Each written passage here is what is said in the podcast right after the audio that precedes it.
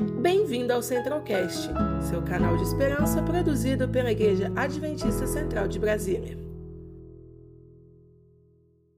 Tudo bem com você?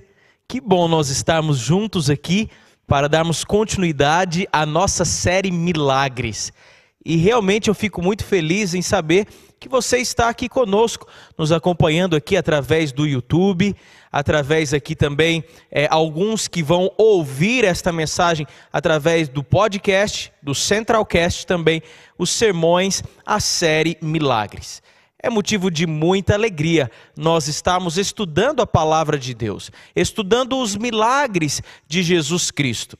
E você e eu, nós já estudamos ah, alguns milagres, não é verdade? Nós estudamos, por exemplo, o milagre de Jesus em Caná da Galileia. Nós estudamos também o milagre do paralítico em Cafarnaum. Nós vimos o milagre de Jesus ali acalmando a tempestade e libertando aquele endemoniado Gerazeno. Quantos milagres nós já estudamos? Então, é fato que temos muito a aprender com as histórias, com os milagres de Jesus. E o milagre que nós vamos meditar nessa noite, ele está no Evangelho de João. E eu quero convidar você a ter a sua Bíblia. Olha, minha Bíblia já está aqui em minhas mãos. Quero convidar você a ter a sua Bíblia em mãos também. E nós vamos estudar João, capítulo de número 11. Esse é o próximo milagre agora que nós vamos estudar nesta noite João capítulo 11. Nós vamos ver do verso 1 até o verso de número 6.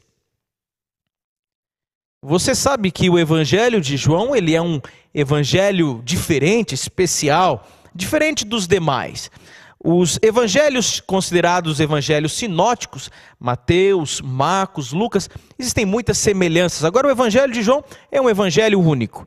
E no evangelho de João, o apóstolo João então apresenta que no ministério de Cristo, sete grandes milagres, ou sete grandes sinais. E esse milagre que nós vamos estudar foi o grande e último milagre relatado por João. O grande e último sinal foi o maior milagre de Cristo. Esse é considerado o maior dos milagres. É um milagre realmente extraordinário. Milagre da ressurreição de Lázaro. Essa história ela é, ela é, tão impactante, ela é tão especial, seria difícil nós trazermos aqui apenas em uma mensagem. Então, nós vamos dividir em duas partes. Vamos fazer uma mensagem hoje sobre esse tema e no próximo domingo também vamos voltar a esse assunto. Já encontrou aí? Evangelho de João. Então, capítulo de número 11, nós lemos a partir do verso 1. João 11, verso 1 ao verso 6. Antes da leitura, uma oração. Vamos orar. Senhor, a tua palavra está aberta nesse momento. Esse é o momento quando o homem se cala e o teu Espírito Santo fala. É por isso, Senhor, que nós estamos aqui. Queremos ouvir a tua voz. Fala aos nossos corações, Senhor. Nós te pedimos em nome de Jesus. Amém. João capítulo 11, verso 1 diz assim: Estava enfermo Lázaro de Betânia, da aldeia de Maria e de sua irmã Marta. Verso 2. Esta Maria, cujo irmão Lázaro estava enfermo, era a mesma que ungiu com bálsamo o Senhor e lhe enxugou os pés com os seus cabelos. Mandaram, pois, as irmãs de Lázaro dizer a Jesus: Senhor, está enfermo aquele a quem amas. Ao receber a notícia, disse Jesus: Esta enfermidade não é para a morte, e sim para a glória de Deus, a fim de que o Filho de Deus seja por ela glorificado verso 5. Ora, amava Jesus a Marta e a sua irmã e a Lázaro.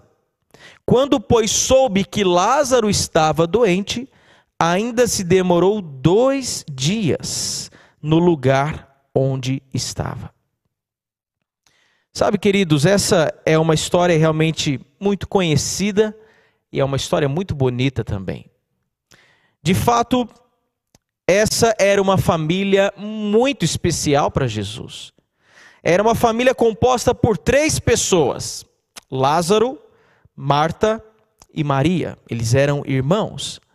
E todas as vezes que Jesus tinha que passar pelo vilarejo de Betânia, Jesus tinha o hábito de hospedar na casa deles. Betânia era um vilarejo, uma aldeia pequena, que ficava cerca de 3 quilômetros de Jerusalém. Não mais do que isso. E no lar de Lázaro, Jesus encontrava muitas vezes, ele encontrou muitas vezes repouso, o calor da hospitalidade desses irmãos, a amizade, o carinho, um acolhimento sem igual. Você sabe que a hospitalidade é um dom, não é verdade? É um dom. E realmente esta família tinha o privilégio de receber Jesus em sua casa. Aqui na Igreja Central de Brasília nós também temos, quando eu falo de hospitalidade, eu me lembro logo da família do nosso irmão Alcione Lenz. É uma referência né, nesse dom de hospitalidade. E era assim na família de Lázaro também. Recebia a Jesus e que privilégio poder ter Jesus em sua casa. Que maravilha. Em sua primeira visita a Betânia, especificamente a primeira vez que Jesus foi à casa de Lázaro, Marta e Maria, o relato está é, no capítulo 10 de Lucas, depois você pode ler. E essa é uma história também muito interessante, porque Jesus, ele saiu de Jericó e ele iria pela primeira vez à casa de Lázaro, Marta e Maria. E nessa história interessante, nós vemos que Marta, ela estava tão preocupada em arrumar a casa, e, e uma ansiedade desnecessária que ela se esqueceu de receber o hóspede, de ficar com ele. O caso diferente de Maria, que quando recebeu Jesus, deixou as outras coisas para ficar na presença do Mestre. Jesus, ali, nessa ocasião, ensinou uma lição importante: a lição de que ele ter, ter a presença de Jesus na nossa vida é realmente o que mais importa. Essa foi a primeira vez que Jesus esteve na casa dessa família. Mas voltando aqui para João capítulo 11, nessa ocasião aqui, Jesus estava distante de Betânia. E Lázaro, por alguma razão, a Bíblia não dá esse detalhe, por alguma razão Lázaro ficou doente. E aí eu fico imaginando essa cena e quero convidar você a imaginar comigo também. Marta e Maria agora começam a buscar todas as maneiras possíveis do conhecimento humano, para que então Lázaro pudesse se restaurar, se restabelecer, ter a sua saúde então não comprometida, mas agora estar livre desta enfermidade, livre desta doença. Por mais que Marta e Maria e o próprio Lázaro tentassem, nada foi possível ser feito para que ele se visse livre desta enfermidade. O problema era maior do que as suas possibilidades. E aí, na crise, foram buscar quem? Jesus. Jesus. O amigo ou o melhor amigo, Jesus Cristo. Aqui há uma lição importante para todos nós. Sabe que nós precisamos buscar a Jesus. Sempre, todos os dias. O profeta Jeremias, ele chega a dizer assim: Buscar-me-eis e me achareis quando me buscar de todo o vosso coração. Olha, era momento de crise e aquela família buscava Jesus. É necessário também, no momento da crise, buscarmos a Jesus. Mas não apenas na crise, em todos os momentos, mas nesse momento tão difícil que nós estamos vivendo, precisamos buscar mais a Jesus. Precisamos recorrer a Ele em oração. Precisamos cada vez mais colocar a nossa vida diante do altar de Cristo Jesus e nos entregarmos a Ele todos os dias. Foi o que Maria e Marta fizeram. Mandaram um mensageiro procurar a Jesus com um recado. O verso 3. O recado era o seguinte: o mensageiro, ao encontrar-se com Jesus, deveria dizer: Senhor, está enfermo aquele a quem amas. O recado era muito claro. Era dizer assim: Jesus, algo está acontecendo de errado. Lázaro, seu amigo, ele está doente, ele está enfermo. Por favor, faça alguma coisa. Nós precisamos da sua ajuda. E queridos, Aparentemente, aparentemente no texto sagrado, nós vemos no verso 4 que Jesus diz ali algumas palavras, palavras bonitas, e despede o mensageiro, mas ele não vai imediatamente a Betânia, não faz isso. Ele não vai. E acontece que, com o passar dos dias ali, então Lázaro vem a falecer.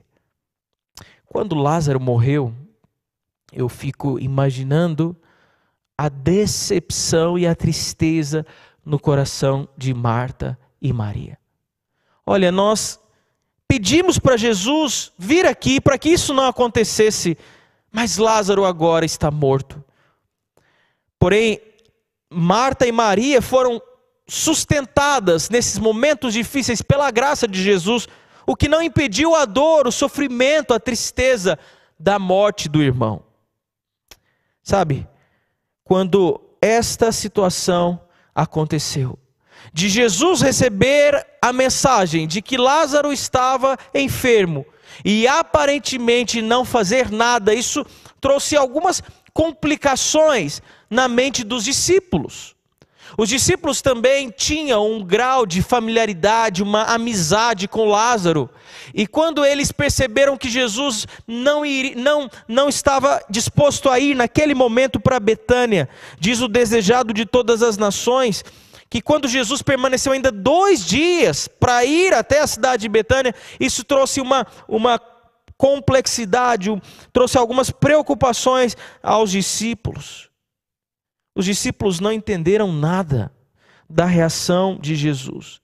Os discípulos começaram a se lembrar, por exemplo, de João Batista, quando João Batista ele foi preso, quando permitiu Jesus que João Batista definhasse no cárcere e fosse morto de uma forma tão violenta e cruel.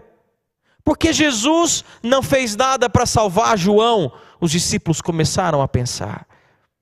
Imagine a perturbação mental dos discípulos agora. E se eu estiver errado? E se talvez esse homem não é mesmo o Messias? Nós estamos entregando a nossa vida a ele e agora a dúvida começou a tomar lugar no coração dos discípulos naquele período de dois dias. Sabe que a dúvida muitas vezes o inimigo tenta colocar na mente dos discípulos de Jesus. Isso não é algo novo. Quando nós vamos para os evangelhos, para Mateus 4, por exemplo, na tentação de Jesus, você se lembra?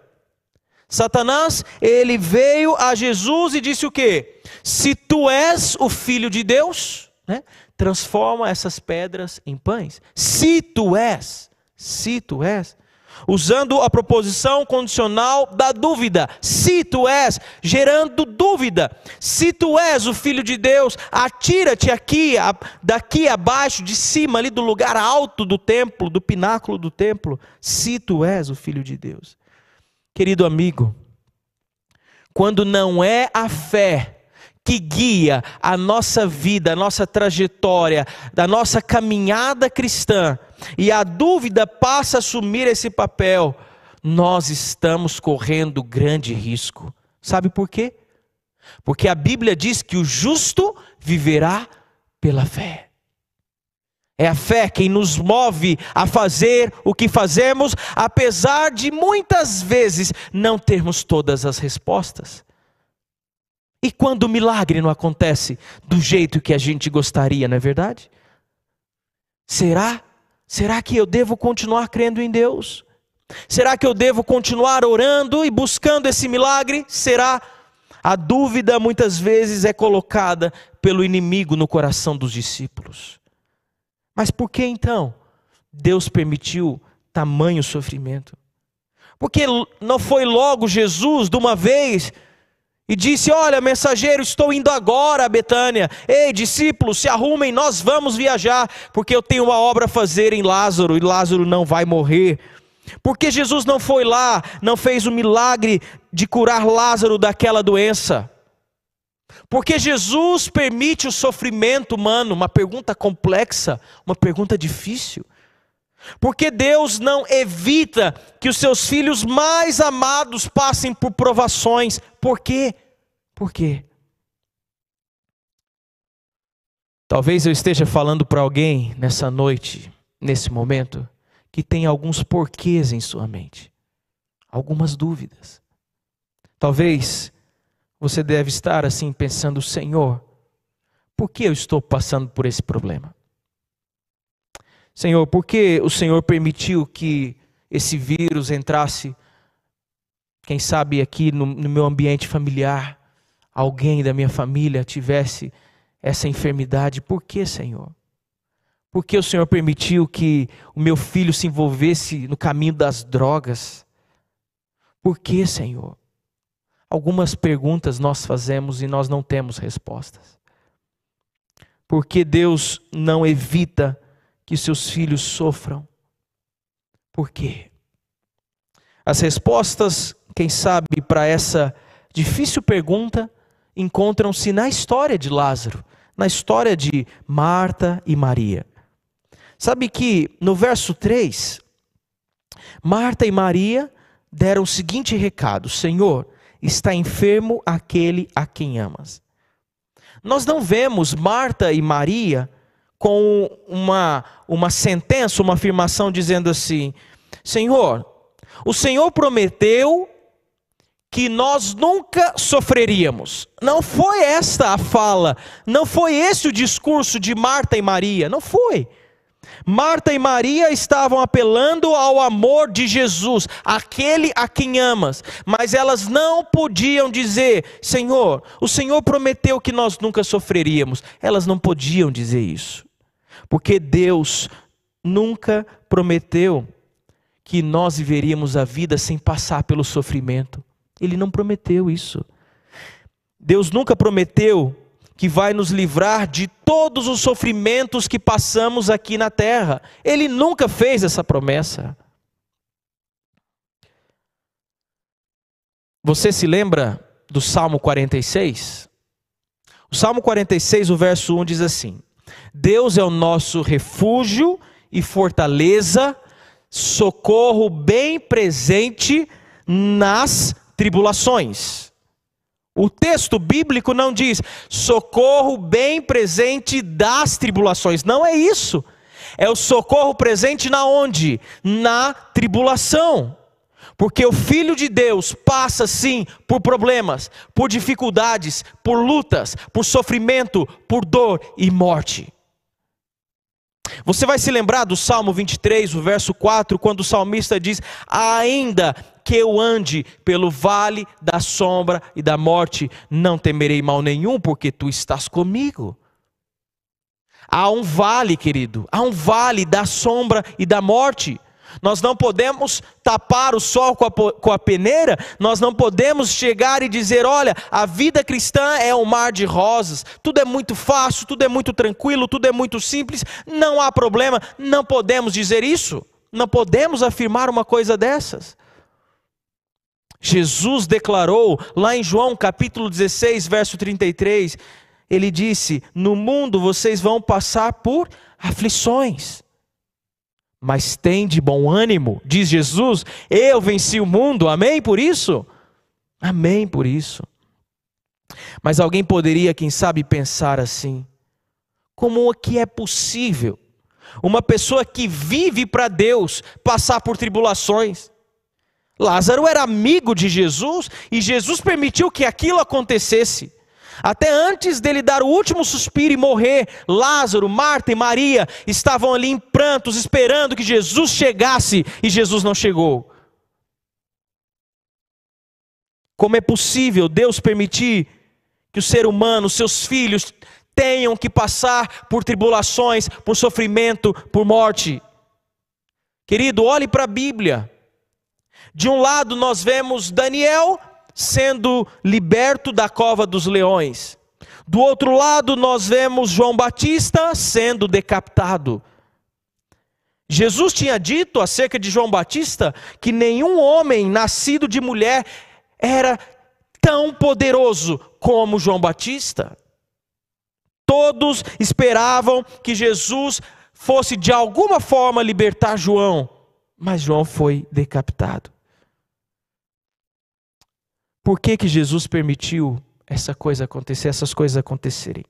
A primeira resposta é porque ele não prometeu que vai nos livrar de todas as tribulações, em nenhum momento. Ele nunca chegou e disse assim: Olha, você fique tranquilo, não vai passar por provações. Ele não disse isso. Jesus nunca prometeu que vai nos livrar de todas as tribulações. Ele em nenhum momento disse isso. Talvez você esteja aí pensando, né? Onde será que Deus estava quando essa tragédia aconteceu na minha vida?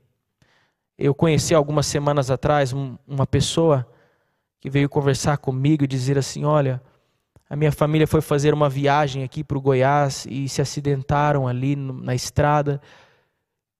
E perdi ali, dizendo: Rapaz, eu perdi ali a minha mãe, minha irmã que estava grávida, nesse acidente de carro. É muito difícil, né? É muito difícil. Como lidar com essa, com essa dor da perda? Como lidar com o sofrimento? Deus nunca nos criou para que derramássemos uma lágrima sequer. Deus não nos criou para que tivéssemos que passar por momentos como esse. Jamais.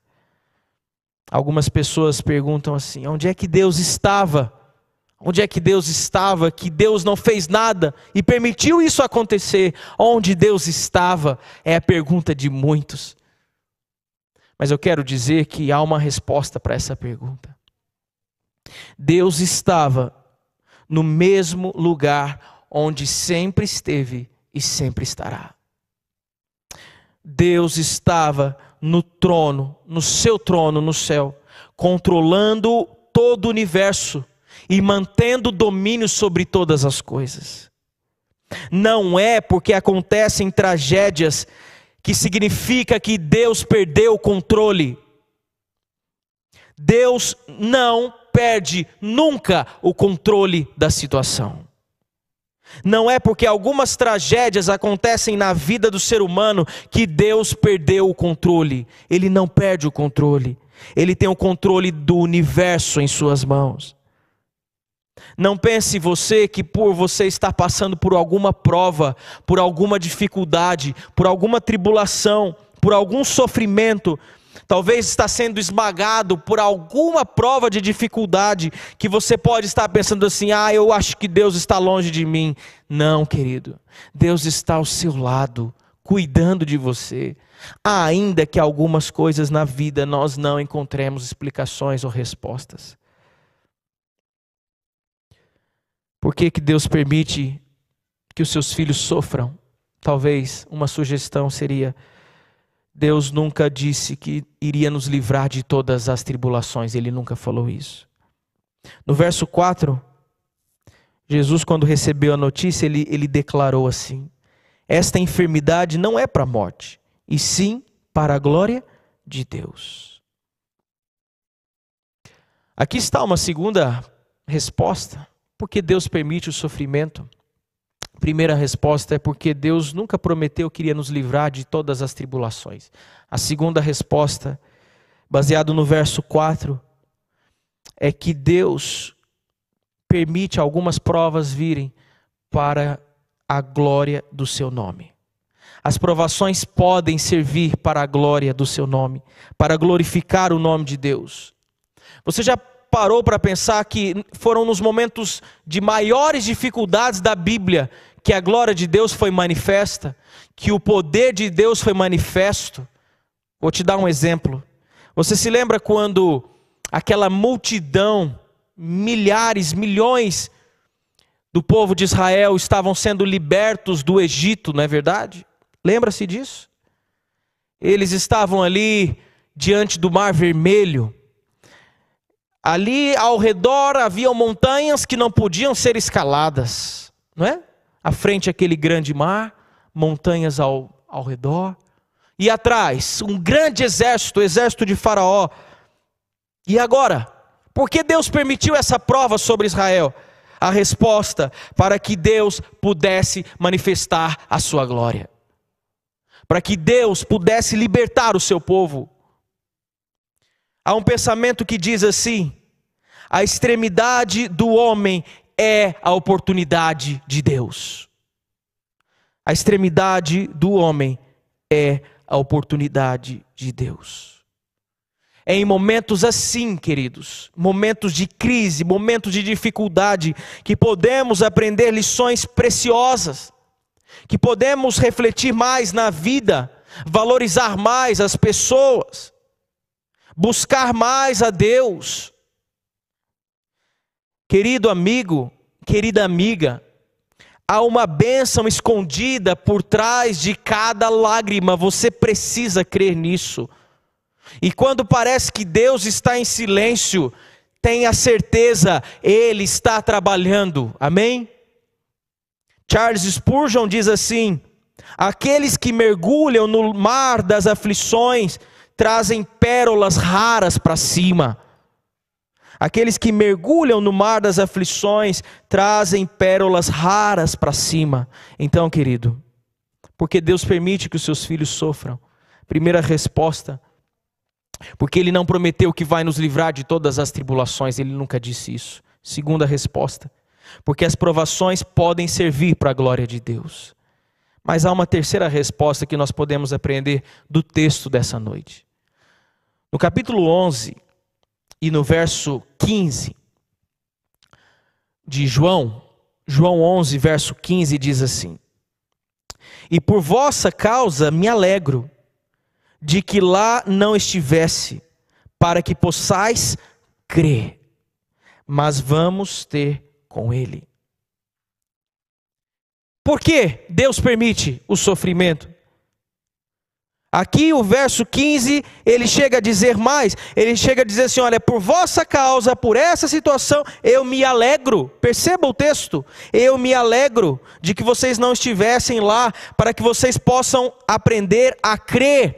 Aqui há um indício, uma resposta clara de que as crises são obreiras de Deus.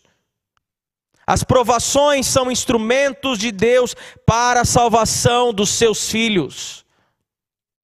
Eu não quero dizer aqui, querido amigo, querida amiga, por favor, me compreenda. Eu não quero dizer aqui que é Deus quem provoca, quem provoca os males, as mazelas, o sofrimento humano, jamais, não, claro que não. Não é Deus quem provoca situações ruins da vida, mas Deus, ele é especialista em transformar situações de maldição em bênçãos. É verdade que a maldade, o sofrimento é obra do diabo, claro que é. Mas Deus, em Sua sabedoria, e Ele é especialista nisso, com o seu poder, Ele transforma as provações no meio de salvação. É através das provações que Deus fortalece a nossa fé, querido. Se você quer ter uma vida tranquila, se você não quer ter problema nenhum, então se prepare para ter uma fé fracassada, porque são as provações que muitas vezes fortalecem a nossa fé. A Bíblia chega a dizer assim que todos, ela não, ela não dá assim, olha, alguns, ela não diz talvez, ela diz assim, olha, todos quantos querem viver piedosamente em Cristo Jesus serão perseguidos. Todos que querem viver piedosamente em Jesus serão perseguidos. Os grandes heróis da Bíblia tiveram provas terríveis, terríveis. Você consegue se lembrar de Abraão? É claro que sim, né? Ali, naquele monte Moriá, ter que sacrificar o filho. Você teria coragem de fazer isso? O apóstolo Paulo eu quero convidar você a abrir esse texto, nós já estamos quase terminando aqui.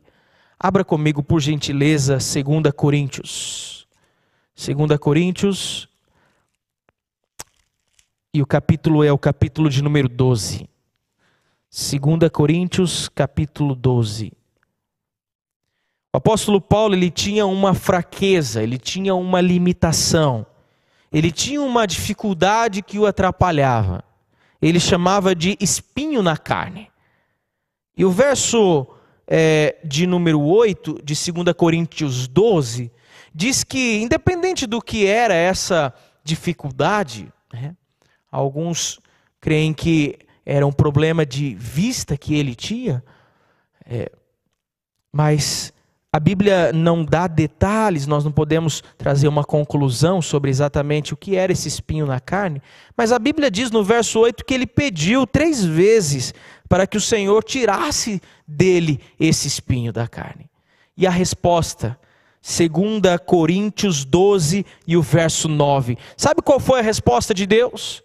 O grande apóstolo Paulo, o apóstolo Paulo que com a sua sombra curava as pessoas, Olha a resposta de Deus para Paulo. 2 Coríntios 12, verso 9 diz assim: Então ele me disse, veja, palavra de Cristo Jesus ao apóstolo: A minha graça te basta, porque o poder se aperfeiçoa na fraqueza.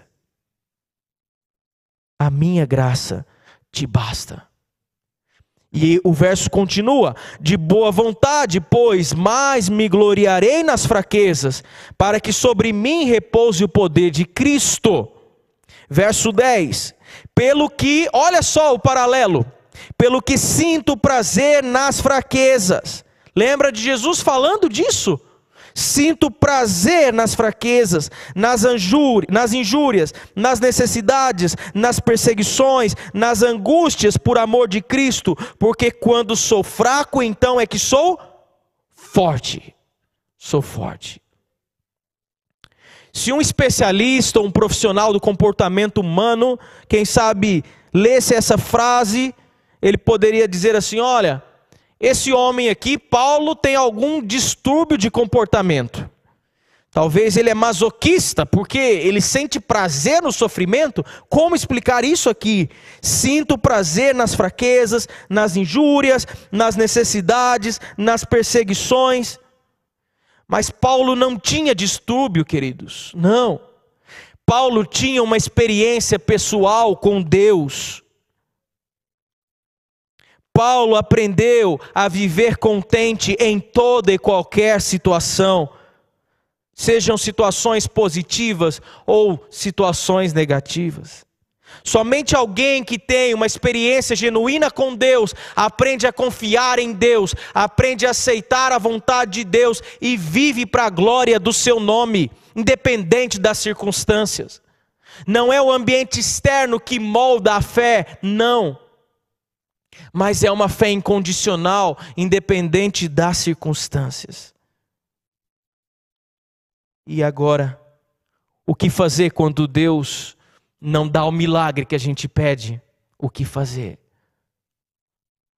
Se Deus sempre atendesse às nossas expectativas, Ele nunca teria a chance de superá-las. Se Deus sempre atendesse nossas expectativas, ele nunca teria a chance de superá-las. Por isso eu concluo dizendo que Deus não permite que os seus filhos sofram, porque Ele não prometeu isso. Porque as provações servem para a glória do seu nome. E por último, porque as fraquezas são instrumentos de Deus para purificar o nosso caráter. As provações são um grito de amor de Deus para salvar os seus filhos. Quantas vezes Deus fala ao coração, quantas vezes o Espírito Santo toca, quantas vezes o Espírito sussurra ao ouvido, mas nós nos fazemos, parece que de bobos, entra num ouvido, sai no outro, não ouvimos a voz de Deus, então ele precisa gritar para você ouvir, e as provações muitas vezes são o grito de Deus, o grito de Deus. Talvez eu esteja pregando nessa noite para alguém que está em busca desse milagre e não consegue ver algo acontecendo, não consegue ver a resposta. Parece que Deus está distante. Parece que como na história de Lázaro, parece parece que ele não está ouvindo, parece que ele não está tão interessado assim. No domingo que vem nós vamos concluir essa história e nós vamos ver que não é bem assim. Mas eu quero dizer para você que quando nada acontece, há um milagre que nós não estamos vendo. Quando nada acontece, há um milagre que nós não estamos vendo. Sabe qual é esse milagre? Eu quero ler o último verso com você. João capítulo 14 e o verso 27. João 14, 27 é esse milagre. João 14, 27 diz assim: Deixo-vos a paz, a minha paz vos dou, não vou lá dou como a dá o mundo. Não se turbe o vosso coração, nem se atemorize. O milagre da paz no seu coração. Esse é o milagre que Deus quer, Deus pode e Deus vai fazer nessa noite. A minha paz, filho, eu te dou, diz a Bíblia. Essa é uma paz que excede todo entendimento. O que isso quer dizer? É uma paz que não dá para entender. A paz que Cristo promete, a paz que Cristo dá, não é ausência da tempestade mas é descansar em Deus, mesmo diante da provação. A paz que Cristo dá é diferente da paz do mundo.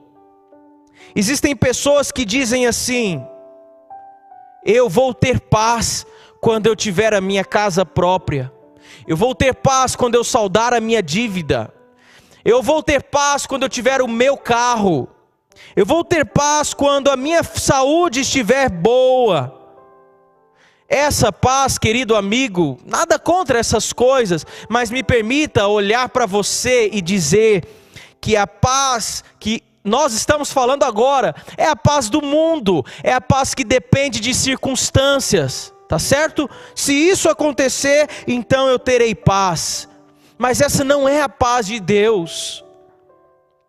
A paz que Cristo dá, ela vai além de qualquer circunstância desfavorável, que tira muitas vezes a paz do coração. A paz que Cristo quer colocar no seu coração, o mundo não consegue entender. E Jesus diz assim: Filho, a minha paz te dou. Ouça essa canção. Deixa o Espírito Santo falar com você através dessa música.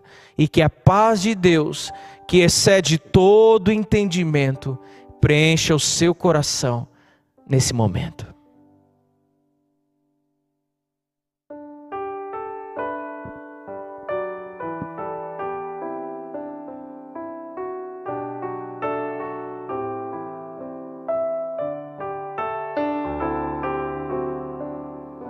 A minha paz te dou, mas não como o mundo a dá, pois essa paz real provém da fé, amigo, é tão somente crer que posso em ti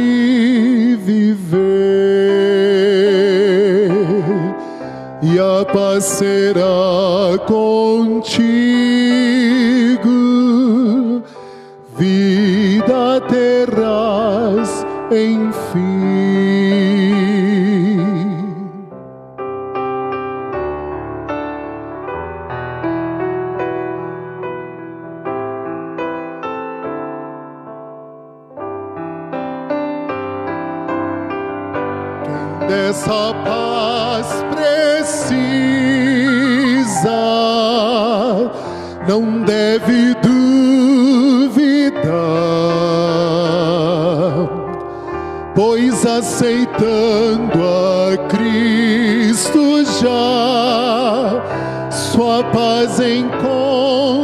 encontrará.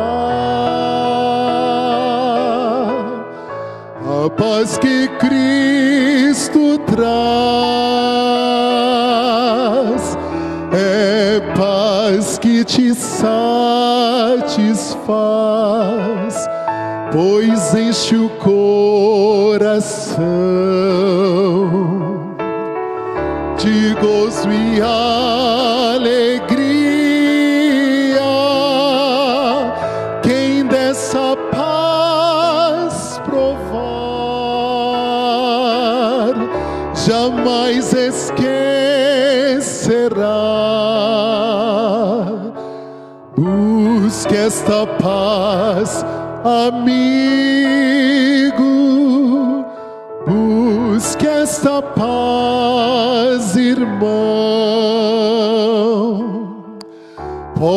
Podes ter paz, amigo.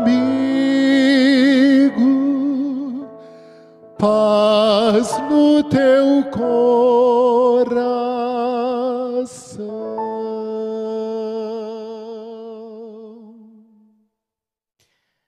Que o Senhor Jesus preencha o seu coração dessa paz maravilhosa. Vamos orar? Senhor nosso Deus, obrigado pela mensagem da tua palavra, Senhor. Nós necessitamos dessa paz em nosso coração.